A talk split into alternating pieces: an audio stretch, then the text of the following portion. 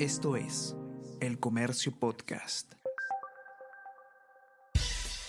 Buenos días, mi nombre es Soine Díaz, periodista del Comercio, y estas son las cinco noticias más importantes de hoy, viernes 11 de noviembre. Fiscalía pide prisión preventiva por 36 meses para Cerrón. Requerimiento fiscales por los presuntos delitos de lavado de activos y organización criminal dentro de las pesquisas a Perú Libre. Formalizan investigación preparatoria contra él y congresistas Waldemar Cerrón y Guido Bellido, quienes integrarían red delictiva.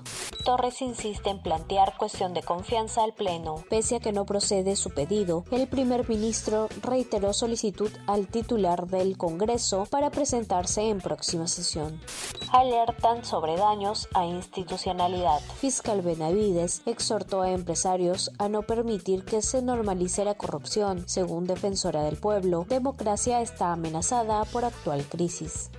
Expertos critican diseño de rampas y carriles en Costa Verde del Callao. Según expertos, esta obra tendría fallas que podrían originar congestión vehicular o accidentes. También señalan que faltaría implementar una adecuada señalización. Vía conectará a Chorrillos con la punta en 25 minutos.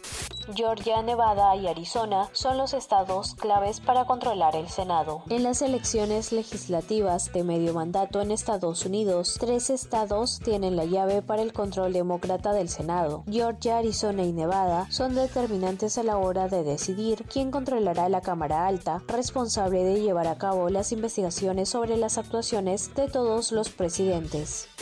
Esto es El Comercio Podcast.